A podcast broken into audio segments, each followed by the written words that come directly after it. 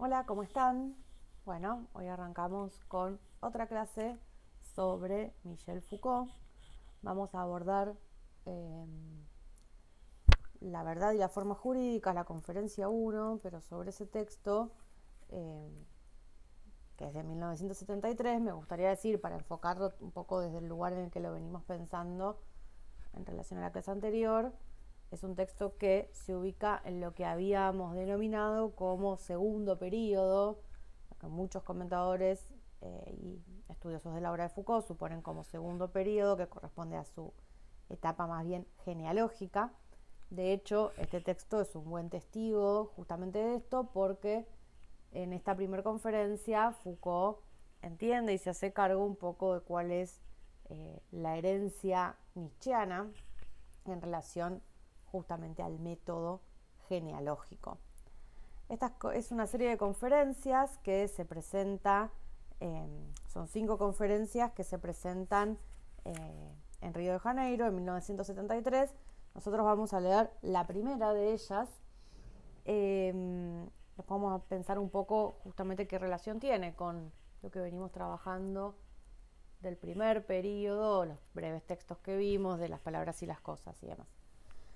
Bueno, un poco el objetivo de esta primera conferencia, que es con la que inaugura esta serie de conferencias, de cinco conferencias en 1973, es preguntarse básicamente cómo dejo de lado el modelo de sujeto-objeto de conocimiento. Ese es como, a ver, el objetivo de esta primera conferencia, después lo va a ir desarrollando justamente en las que siguen. Eh, por ejemplo, la conferencia 4, que también si les interesa, es muy interesante, muy linda me parece, en relación un poco a, eh, para dejar de lado este modelo de sujeto y objeto de conocimiento, eh, acá se pregunta un poco cómo va a ser metodológicamente eh, ese abordaje, pero la conferencia ya en la 4 ya se lo se configura desde un lugar como más puntual, ¿no? Para poder dejar de lado este sujeto, esta relación sujeto-objeto de conocimiento, en la conferencia 4 nos va a tratar de explicar un poco, bueno, cómo se configura la sociedad disciplinar en el siglo XIX y la importancia que tienen los discursos jurídicos en ese sentido, el traspaso ¿no? de, la sociedad disciplinar entre el siglo XVIII y XIX.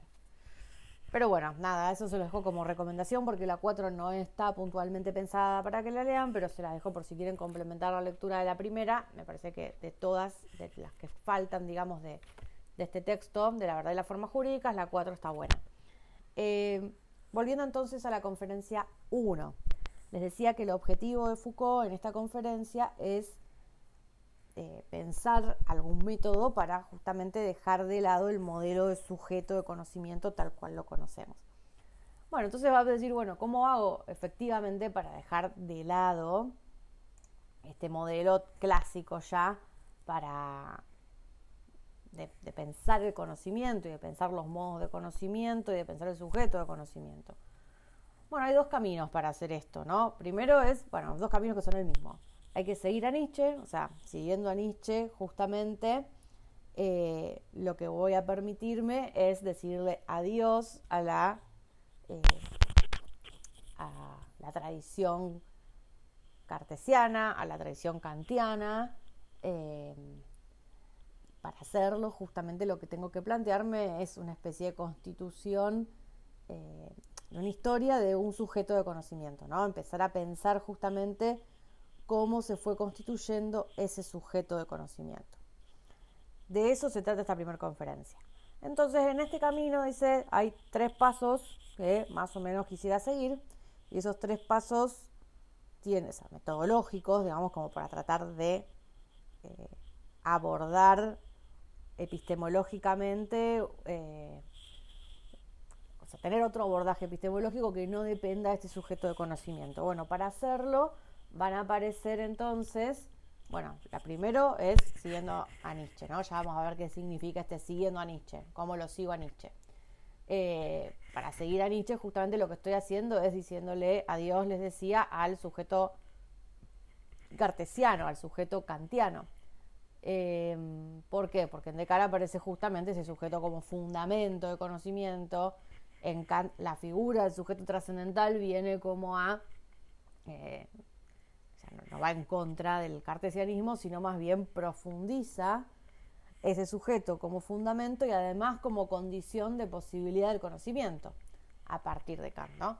Entonces, eh, para hacer todo este trabajo de, construcción, diríamos, eh, derridarianamente, lo que tenemos que hacer, dice Foucault, es dedicarnos a tres temas de investigación. Primero, investigaciones que son eh, estrictamente históricas, ¿no? Y ahí es donde va a abordar eh, la cuestión de la genealogía, cómo, cómo entra en juego acá. Segundo tema de investigación, lo metodológico, es decir, vamos a tener que usar otro método, porque si usamos el método eh, si quieren científico, bueno, ya estamos tenemos como punto de partida el sujeto, así que estamos al horno de nuevo. Y tercer tema que vamos a tener que abordar eh, es la reelaboración justamente de una teoría del sujeto. Este tercer tema, en definitiva, que plantea Foucault es un poco consecuencia de los otros dos, ¿no? Haciendo un análisis eh, diferente del método y eh, planteando una investigación más cercana al método genealógico justamente, o una investigación estrictamente histórica, nos va a llevar un poco a este objetivo que él está proponiendo, que es reelaborar una teoría del sujeto. Ese es un poco el camino. Cuando intenta pensar justamente como, como primer tema de su investigación el modo en que puedo plantearla puedo plantear esa investigación de un modo como más histórico, va a decir eh, Foucault, lo que se está preguntando, en definitiva, es pensemos, o sea, preguntémonos antes de afirmarnos dentro de esta relación sujeto-objeto, retomando lo que decíamos en las palabras y las cosas, es como, bueno, vayamos a la zona media. Vayamos a la zona media y en vez de tomar esta relación sujeto-objeto como una un punto de partida, pensemos cómo se formaron los dominios del saber en relación a ciertas prácticas sociales. Por eso el método es genealógico. Y para pensar esta investigación, que él supone como estrictamente histórica, no se para del lado del marxismo, porque bueno, ahí hay que pensar cuáles son los interlocutores de Foucault en el 73. él hace una crítica en este texto muy clara al marxismo. Para él, justamente, el marxismo también parte de la existencia de un sujeto histórico, previo a las condiciones económicas y sociales de existencia. Y eso es un error. Ese sujeto del que parte el marxismo es un sujeto que tiene historia. Eh, pero bueno, esto también hay que tener en cuenta que acá hay una hipótesis que va a aparecer más adelante, pero que es importante aclarar ya desde un comienzo, que es que Foucault está trabajando a partir de eh, sostener una hipótesis acerca de la historia de la verdad, ¿no? Que una cosa es la historia de la verdad interna de la ciencia y otra cosa es la historia de la verdad externa, justamente, que es pensar la historia de la verdad, pero a través del análisis, de la configuración de los discursos de esos otros lugares donde se forma la verdad. Y ahí es donde él quiere ir. Y por eso ahí va, de hecho, efectivamente, como les decía a partir de la conferencia 4 donde se pregunta dónde se forma la verdad eh, a partir del siglo XVIII y XIX en las comunidades que él denomina eh, de la, el paso, digamos, eh, de la forma de verdad de la indagación a la forma de verdad del examen, que es propia de la sociedad disciplinar. Eso, bueno, nada, como para que tengan en cuenta que esos otros sitios donde va a buscar la verdad y que acá está planteando en términos metodológicos o que está planteando en términos de, bueno, este es el campo donde me voy a mover, en ese campo efectivamente se empieza a mover a partir de la conferencia 2, 3 y yo le diría la 4, que es clave eh, para pensar eh, cómo efectivamente esas formas de configuración de la verdad se manifiestan en los discursos jurídicos. Pero bueno, hasta ahí un poco como el esquema general del que trata eh, Foucault en esta primera conferencia. Bueno, veamos entonces y abordemos ese primer tema de investigación. Pensemos un poco qué significa para él encarar una investigación estrictamente histórica.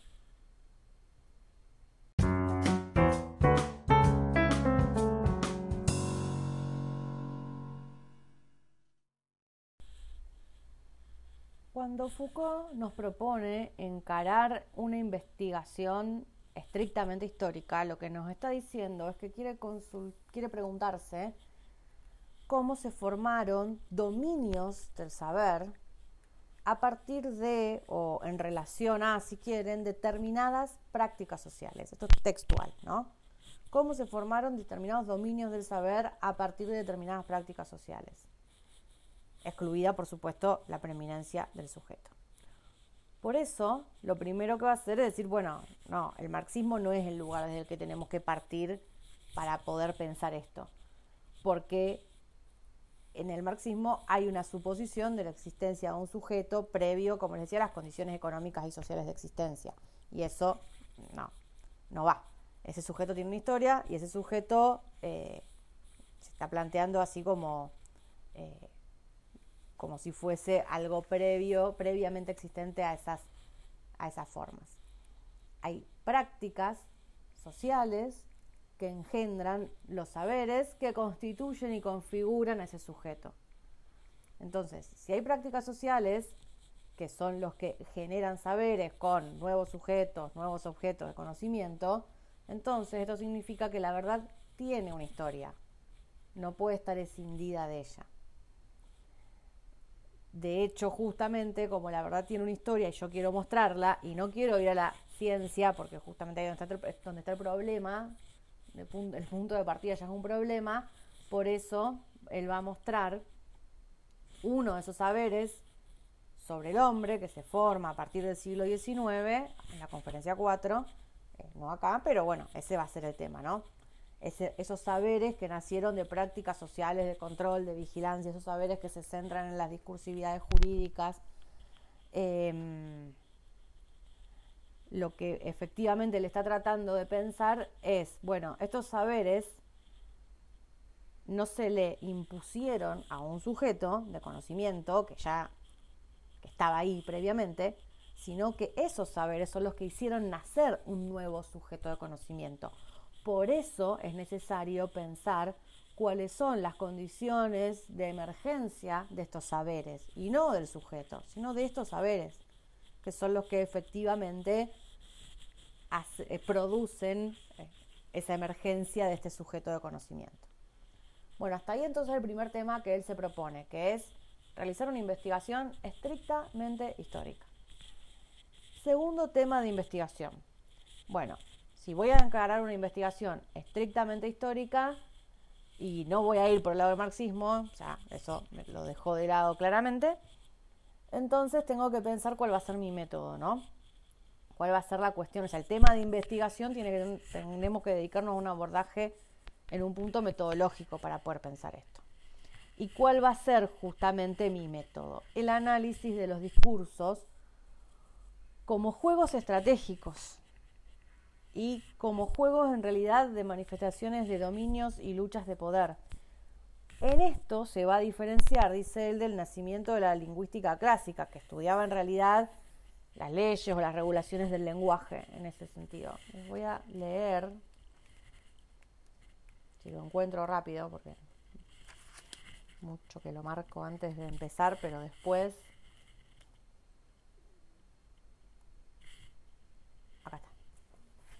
Bueno, la versión que tengo es la página 15, pero la verdad que no, no, sé si coincide con la que tienen ustedes, pero es la tercera página la que inicia la, la primera conferencia. Eh, dice, y cito,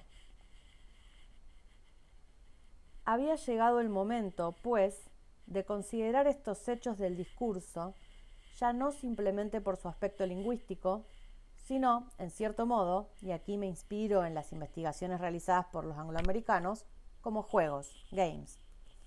Juegos estratégicos de acción y reacción, de pregunta y respuesta, de dominación y retracción, y también de lucha. El discurso es ese conjunto regular de hechos lingüísticos en determinado nivel y polémicos y estratégicos en otro. conjunto regular de hechos lingüísticos en determinado nivel, pero polémicos y estratégicos en otro nivel. Este análisis del discurso como juego estratégico y polémico es, según mi modo de ver las cosas, un segundo tema de investigación. ¿no? Entonces ese segundo tema va a tener que ver con cómo va a abordar justamente la discursividad, como un juego, pero como un juego en el cual es un juego estratégico en el cual la clave, que para él es definitiva, va a tener que ver justamente con que es un juego estratégico que se da bajo determinadas relaciones y dominios y luchas de poder. Bueno, vamos al tercer tema de investigación que se propone, dice Foucault. Bueno, el tercer tema que me propongo es, bueno, que es el clave en realidad, es el tema que me propongo, diría yo.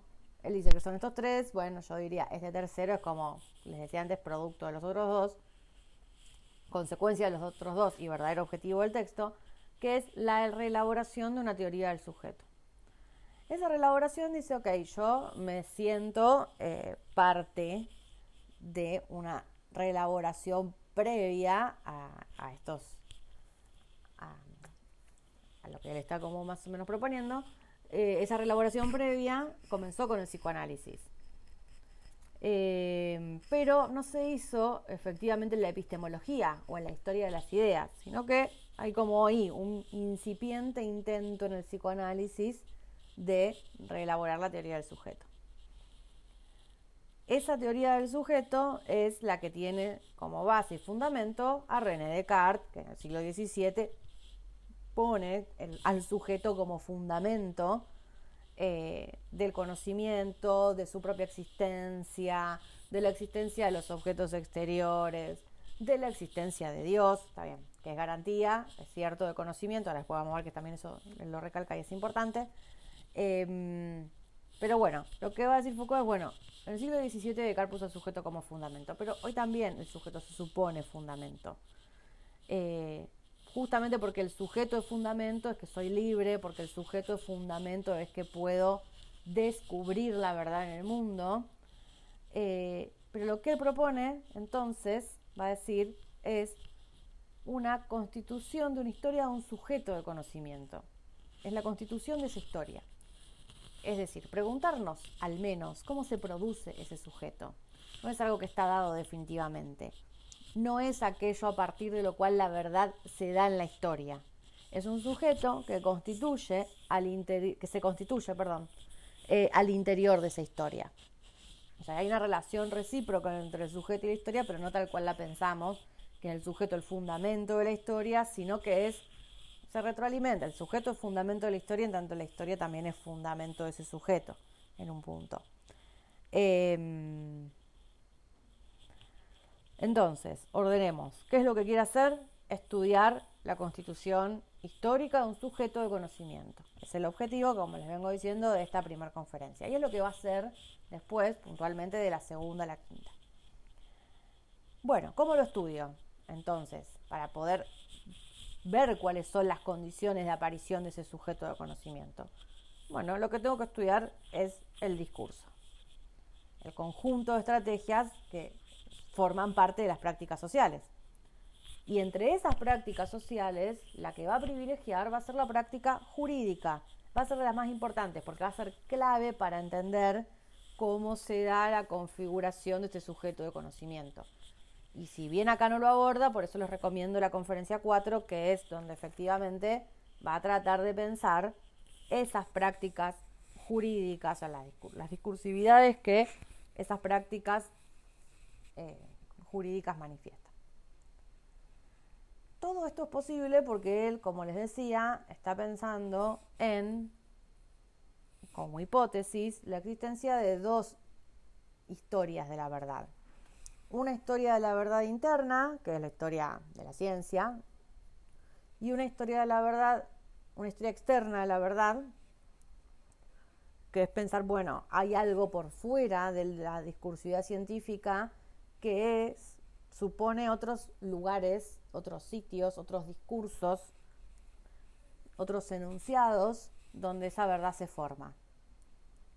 Y es ahí, efectivamente, en esa historia externa de la verdad, que esta historia externa de la verdad corresponde con, eh, yo quiero retomar porque parece sino que Foucault es como una, algo como más fragmentado y no, no lo es tanto, ¿no? Pensemos en relación a las palabras y las cosas y el orden del discurso siempre me quedo como con esa idea de la zona media de la que hablo las palabras y las cosas, ¿no? Como un faro ahí que todo el tiempo me aparece, ah, ok, es acá, es por, es por ahí, es por esa zona media. Y pensar la historia externa de la verdad es por ahí, es que la puedo pensar si me, de algún modo me posiciono en esa zona media y no, como decía Foucault, la zona, digamos, directamente donde ya pienso la ciencia, la filosofía, los saberes ya configurados, ¿no?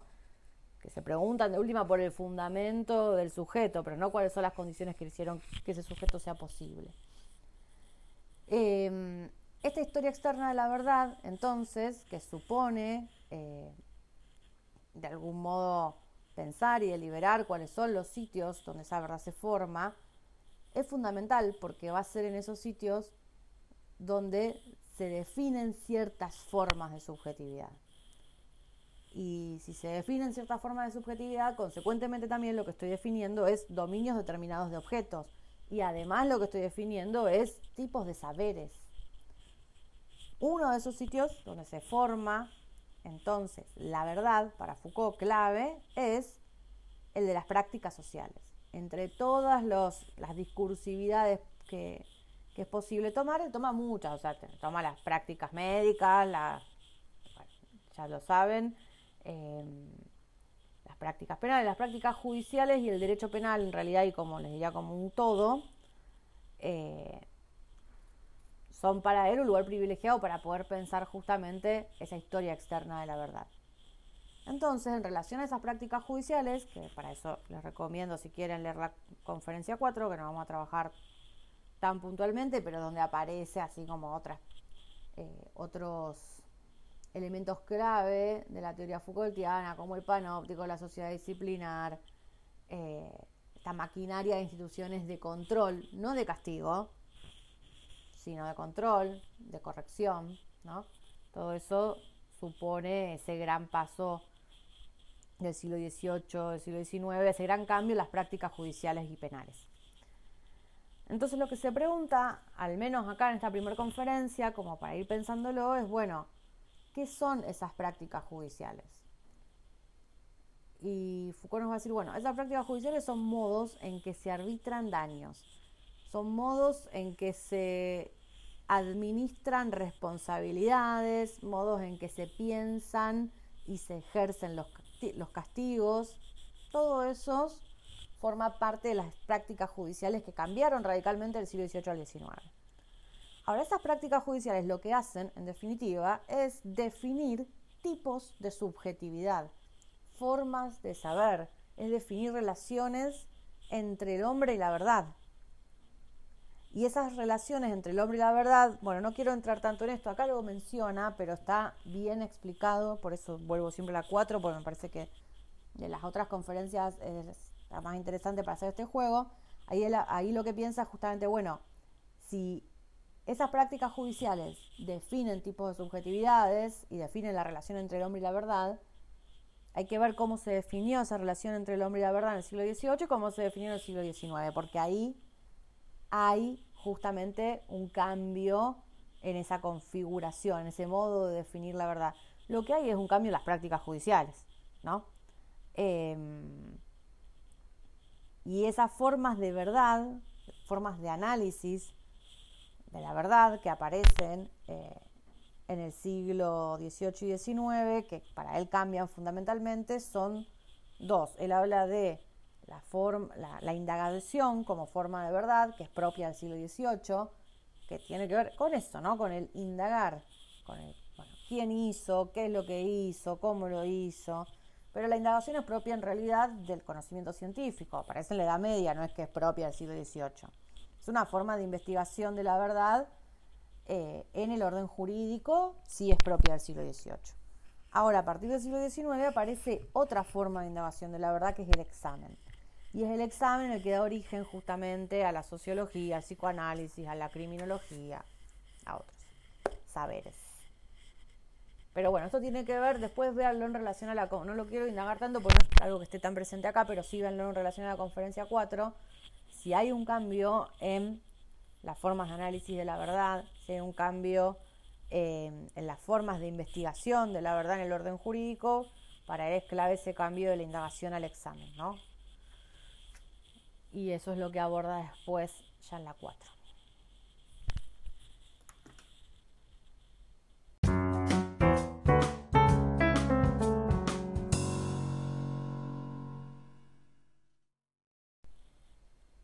Bueno, vayamos a ver ahora, finalmente, la relación Nietzsche-Foucault que aparece acá, eh, donde Foucault se hace como bien cargo de la herencia nietzscheana, sin ningún problema para ello. Así que nada, en eso me parece que eh, vale la pena detenernos un poco. De hecho, les recomiendo que relean algo de La Galla Ciencia, sobre verdad y mentira, que son textos que él va mencionando eh, y que son también importantes para, para poder entender esta, la genealogía como método en Nietzsche y cómo la está planteando Foucault también en este texto con esta herencia nietzscheana. Em, para él Nietzsche va a ser un autor importantísimo para pensar justamente el análisis de la historia de la formación del sujeto. Porque en Nietzsche está. si tenemos que hacer esto que estoy planteando, que hay que hacer, bueno, Nietzsche lo hizo. Nietzsche lo hizo. Em, ¿Por qué Nietzsche lo hizo? Porque justamente Nietzsche nunca da por sentada la existencia del sujeto de conocimiento. Todo lo contrario. Eso, a ver, quiero detenerme acá. En Sobre Verdad y Mentira, se los leo, es un toque, es, como inicia el texto de Nietzsche sobre verdad y mentira en sentido extramoral, pero que me parece tan bello y fantástico el modo en que lo está enunciando que, bueno, nada. Eh, Foucault también lo cita y yo voy a leer entonces esa partecita. Cito. En algún apartado rincón del universo centelleante, desparramado en innumerables sistemas solares, hubo una vez un astro en el que animales inteligentes inventaron el conocimiento. Fue el minuto más altanero y falaz de la historia universal. Pero a fin de cuentas, solo un minuto. Cierro cita. Hermoso, hermoso, hermoso. Los hombres inventaron, inventaron el conocimiento, dice Nietzsche. No dice origen del conocimiento, dice invención del conocimiento. Em, de hecho, en La Galla Ciencia, que también, este es otro texto que retoma Foucault, eh, aparece una crítica a Schopenhauer justamente como diciéndole, bueno, Schopenhauer buscó el origen del conocimiento, el origen de la religión, perdón, pero bueno, pensando siempre como en estos términos y, no hay origen ni de la religión, ni de la poesía tampoco, en todo caso. Eh, todo esto es un invento y se inventó por oscuras relaciones de poder, va a agregar Foucault también acá, ¿no?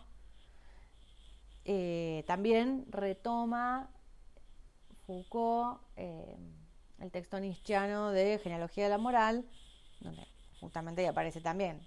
No solo la religión no tiene origen, ahí no, Schopenhauer no tenía razón en esa, no solo la poesía no tiene origen, sino que tampoco el ideal tiene origen. La invención es para Nietzsche eh,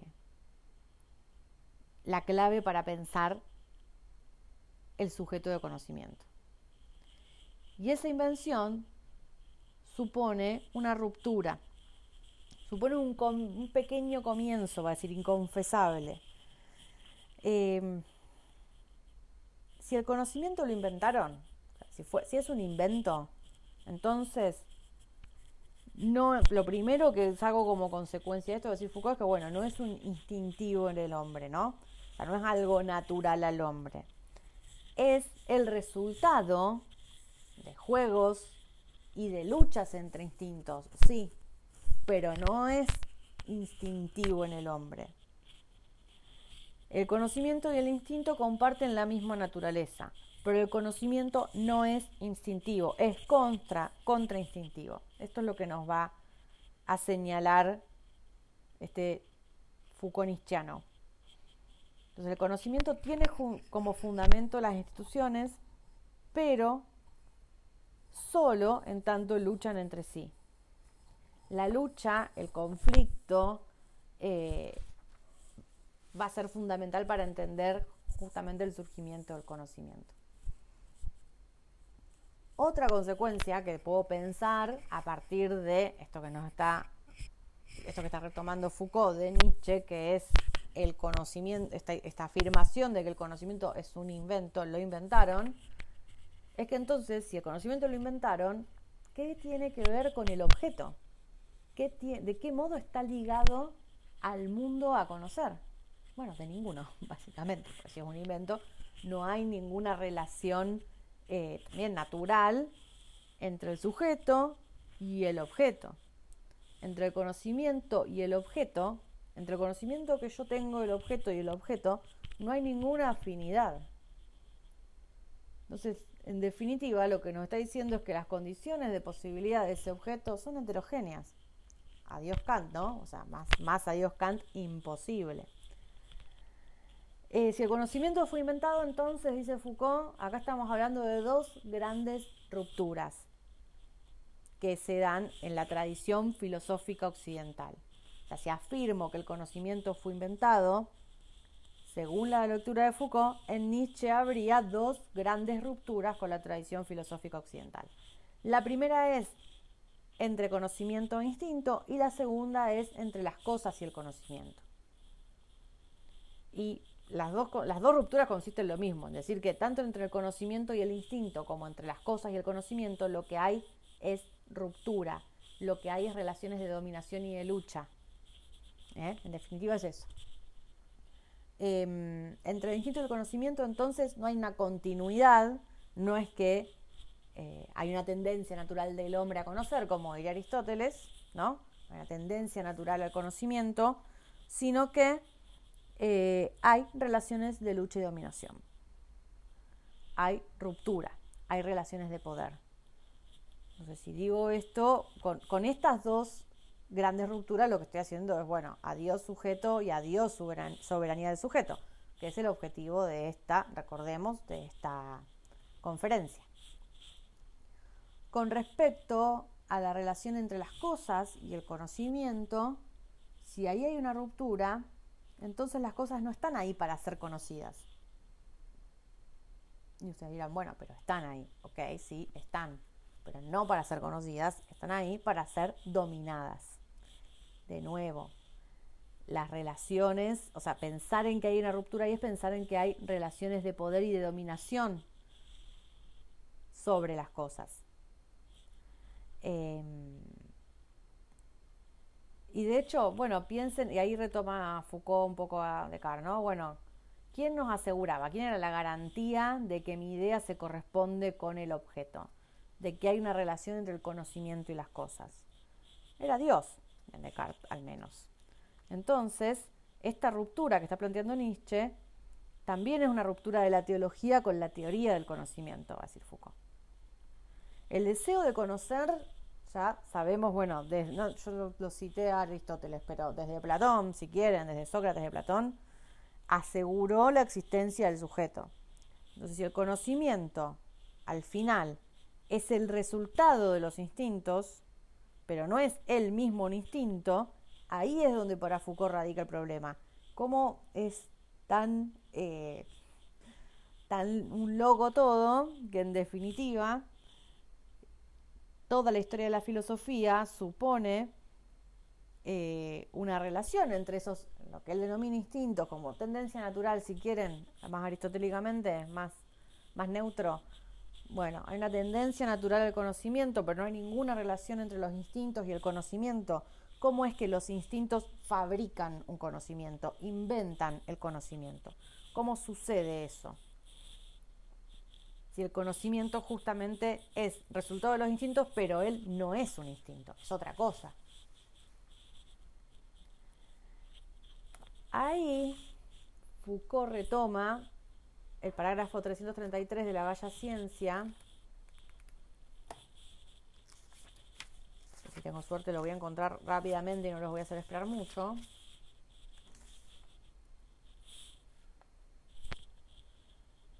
Bueno, no los estoy encontrando. No los hago esperar. Bueno, no importa. Lo que retoma es eh, ese parágrafo 333 que se titula justamente ¿Qué significa conocer? Y para eso retoma Spinoza, que dice, bueno, Spinoza, o sea, Nietzsche retoma Spinoza, no, no Foucault. Bueno, Foucault lo retoma, pero a partir de este texto de la Bella Ciencia de Nietzsche. Y lo que nos dice en ese parágrafo 333 Nietzsche es que, bueno, para Spinoza hay una diferencia hay una oposición entre comprender, inteligere y ridere, lugere, y otras pasiones, que son justamente pasiones, reír, deplorar, detestar, odiar. Em, y si hay una oposición ahí, según Nietzsche, es porque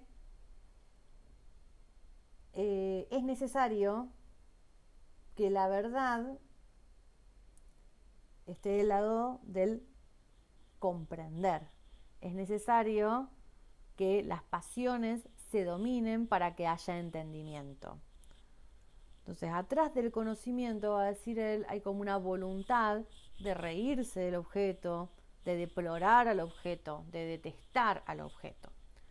Y esa voluntad está siempre eh, de algún modo operando la relación con el objeto. Lo que nos va a decir Nietzsche es, bueno, no, ahí Spinoza está equivocadísimo. Eh, no solo esto no es así, sino que es lo contrario. Comprender, cito a, a Foucault, ahí ya lo encontré, página 26, comprender no es más que un cierto juego, o mejor, el resultado de cierto juego, composición o compensación entre riere, reír, lugere, deplorar y detestar y detestar. El juego entre esas pasiones da como resultado el conocimiento. Eso es lo que nos está diciendo Nietzsche y Foucault, vamos a decir así, como en un, en un tándem, los dos juntos. Nietzsche y Foucault nos están diciendo un poco eso, ¿no? El juego entre esas pasiones da como resultado el conocimiento. Me abstengo de mi opinión sobre esta interpretación de Spinoza, que para mí no es como la más amable ni correcta, pero no importa absteniéndome de eso, digo, esas tres pasiones, que efectivamente, aunque Pinoza no las retome, eh, sino que en definitiva para él son un modo de conocimiento. Bueno, no importa. Esas tres pasiones, lo que va a decir Foucault y Nietzsche es que están en estado de guerra. Y si están en estado de guerra todo el tiempo, intentando como perjudicarse todo el tiempo, de esa guerra, de esa lucha, es que surge el conocimiento. El conocimiento surge una relación de odio, de lucha, surge de determinadas relaciones de dominación y de poder entre el conocimiento y el objeto. Eso es un poco lo que, lo que nos está tratando de decir Foucault aquí. Ahora, hay distintas hipótesis que él está dejando de lado acerca del poder, esto recordémoslo porque vale la pena, porque también esto lo vamos a ver, pero eh, esta hipótesis nichiana del poder como guerra y lucha está presente acá en la verdad y las formas jurídicas, pero tiene que ver con las primeras indagaciones que va haciendo aquí Foucault. Después abandona un poco esta noción de poder nichiana ya vamos a ver que va para otro lado. Pero bueno, las hipótesis de la época sobre el poder, las que él tenía a mano al menos, eran la de Levi Strauss, si quieren, donde el poder es el poder que excluye y el poder que asimila, o la de Hobbes, donde sea la relación entre poder, ley, soberano, soberanía, ¿no? La del psicoanálisis, poder y representación, eh, perdón, poder y represión. Y la de Nietzsche, que es la que un poco está retomando Foucault. Nietzsche pensando justamente las relaciones de poder como relaciones de odio, de lucha, de guerra y demás. Su raíz, entonces, la raíz de todo esto está en tres pasiones, que lo que hicieron fue desvalorizar el conocimiento, alejarse del objeto y en esa desvalorización generar una relación distante de dominación del objeto. Les leo brevemente algo que está en la página 27. Y cito. Llegamos así a una segunda idea importante. Estos impulsos, reír, deplorar, detestar, son todos del orden de las demás relaciones. Por detrás del conocimiento, en su raíz, Nietzsche no coloca una especie de afección, impulso o pasión que nos haría gustar del objeto a conocer, sino por el contrario, impulsos que nos colocan en posición de odio, desprecio o temor delante de cosas que son amenazadoras y presuntuosas. Según Nietzsche, la razón por la que estos tres impulsos, reír, deplorar y odiar, llegan a producir el conocimiento, no es que se apacigüen, como en Spinoza, o se reconcilien o lleguen a una unidad, sino que luchan entre sí, se confrontan, se combaten, intentan, como dice Nietzsche, perjudicarse unos a otros. Es porque están en estado de guerra, en una estabilización momentánea de ese estado de guerra, que llegan a una especie de estado, de corte, en que finalmente el conocimiento aparecerá como la centella que brota del choque entre dos espadas. Cierro cita. Hermoso. Es eso el conocimiento, ¿no? El conocimiento es producto de ese juego, pero para saber qué es el conocimiento, nos va a decir Nietzsche, como es producto de este juego de relaciones de poder y de lucha, en realidad no tengo que hacer una historia de la ciencia, no tengo que hacer una historia de las ideas. Para acercarme a tratar de pensar al menos qué es el conocimiento, lo que tengo que hacer es política, no filosofía, y ver justamente las relaciones de poder lo que tengo que hacer, va a decir Foucault acá, que me parece maravilloso, es una historia política del conocimiento, una historia política del sujeto. Les leo la página, esta es la 28, la versión que tengo yo, donde dice esto. Más o menos a mitad del párrafo, no empiezo el párrafo entero. Cito, sin embargo, si quisiéramos saber qué cosa es el conocimiento, no hemos de aproximarnos a él desde la forma de vida, de existencia, de ascetismo característica del filósofo. Para saber qué es, para conocerlo realmente, para aprenderlo en su raíz, en su fabricación, debemos aproximarnos a él no como filósofos, sino como políticos, debemos comprender cuáles son las relaciones de lucha y de poder. Solamente en esas relaciones de lucha y poder, en la manera como las cosas entre sí se oponen, en la manera como se odian entre sí los hombres, luchan, procuran dominarse unos a otros, quieren ejercer relaciones de poder unos sobre otros, comprenderemos en qué consiste el conocimiento. Y cierro cita. Casi que cerraría la clase acá. Bueno, no, bueno. Em, un comentario más nada más. Foucault va a decir, ok, me pueden objetar que esto que yo digo que dice Nietzsche no lo dice Nietzsche. Bueno, no importa. Lo que te contesto es, tomé a Nietzsche en función de mis intereses particulares, que es lo que dijimos al principio, ¿no? Su objetivo puntual en toda esta historia, que es ¿Cómo hago para dejar de lado el modelo de sujeto de conocimiento? Agregaría cartesiano, o sea, pongámosle un apellido al menos. Em, y para eso retoma Nietzsche. ¿Por qué me sirve? Me sirve para mis intereses. En mi interpretación, mi hipótesis de lectura de Nietzsche es que hace más comprensible justamente el problema del conocimiento y hace más comprensible la idea que quiero demostrar, que es que atrás del conocimiento lo que hay es lucha, lo que hay es relaciones de poder. Por eso, para Nietzsche, el conocimiento es resultado, es efecto, es acontecimiento, va a decir Foucault. No es una facultad ni una estructura universal como para Kant. ¿No? Para Nietzsche no existe el conocimiento en sí, ok, no hay ni una naturaleza, ni una esencia, ni una condición universal, sujeto de conocimiento, eso ya lo sabemos. Eh, pero justamente que no haya un conocimiento en sí, no es lo mismo que para Kant, no es que hay un número ahí que yo no puedo conocer, es que no hay nada para conocer en sí, porque el conocimiento es efecto, no es causa, es resultado. Por eso el conocimiento va a tener un carácter, va a decir Foucault, perspectivo. Esto implica que es un conocimiento que está limitado por una perspectiva, por un cuerpo. eh, hay un límite ¿no? en el hombre, pero ese límite está dado por ese carácter perspectivo que tiene, por actos eh, que son distintos entre sí, que son múltiples en su esencia. Y si hay entonces, como creía Kant, condiciones de posibilidad de conocimiento, esas condiciones son múltiples, no son universales, no suponen una estructura universal del sujeto ni ahí.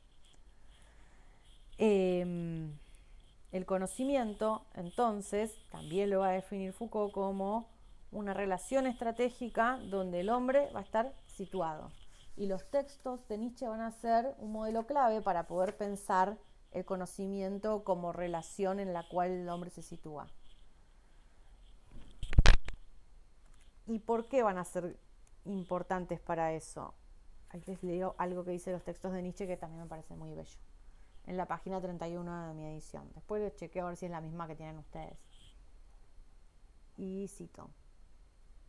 El conocimiento esquematiza, ignora las diferencias, asimila las cosas entre sí y cumple su papel sin fundamento en verdad, sin ningún fundamento en verdad. Perdón, hago un paréntesis en la cita para decir recuerden las palabras y las cosas, nada más, lo, dejo ahí. Eh, continúo con la cita. Por ello, el conocimiento es siempre un desconocimiento. Por otra parte, es siempre algo que apunta, maliciosa, insidiosa y agresivamente a individuos, cosas, situaciones. Solo hay conocimiento en la medida que se establece entre el hombre y aquello que conoce algo así como una lucha singular, un tete a tete, un duelo. Hay siempre en el, en el conocimiento alguna cosa que es del orden del duelo, y que hace que ésta sea siempre singular. En esto consiste su carácter contradictorio, tal como es definido en unos textos de Nietzsche que, aparentemente, se contradicen. Generalizante y singular. He aquí cómo a través de los textos de Nietzsche podemos establecer no una teoría general del conocimiento, sino un modelo que permite abordar el objeto de estas conferencias, como es el problema de la formación de ciertos determinados dominios de saber a partir de relaciones de fuerza y relaciones políticas en la sociedad. Bueno, hermoso. Ahora sí, cierro. Em, ah, no, nada. Una última cosita que sí me quedó comentarles, que es la siguiente. No lo vamos a ver muy puntualmente a esto, pero él luego se distancia de Nietzsche. Acá Nietzsche es todo, todo lo que está bien para poder pensar la relación sujeto-objeto de conocimiento. Pero luego se distancia de Nietzsche en, no, en no en la cuestión metodológica o la cuestión, si quieren, de pensar en este carácter genealógico, pero sí en la concepción del poder, que ya no va a ser pensado como guerra y lucha, sino en formas de gobierno y de gubernamentalidad. Entonces, eso va a aparecer en sus últimos cursos. De eso vamos a hablar después, ¿no? Eh, en los últimos cursos de Foucault, el lenguaje ya no tiene una concepción pragmática, es decir, el discurso no, tiene como esta, eh, esta pragmática más bien relacionada con los sofistas, sino eh, el lenguaje va a ser pensado a través de la relación entre discurso y verdad. Y esa relación entre discurso y verdad va a tener que ver con ese decir verdadero de los griegos, ¿no? Con la parresía. Eso sí lo vamos a ver. Pero para llegar hasta ahí, primero Foucault tuvo que hacer este recorrido. O sea, para llegar hasta eso, primero Foucault tuvo que pensar los dispositivos modernos en los cuales se configuraban estas relaciones de poder. Y ahí es donde descubre la relevancia del el decir verdadero, de la parresía, del gobierno, ¿no? de otros modos de pensar el poder. Primero pasa por esta etapa en la que eh, nada, todo eso no está pensado ni desarrollado y nada más les quiero hacer como esta referencia de que pensándolo así como en etapas a Foucault, si bien esto siempre son cajitas que son súper desarmables, eh, está bueno ver cómo también se da este corrimiento en el modo en que él mismo está pensando eh, las relaciones de poder. Bueno, nada más. Bastante larga se hizo hoy, perdón. Nos vemos la semana que viene.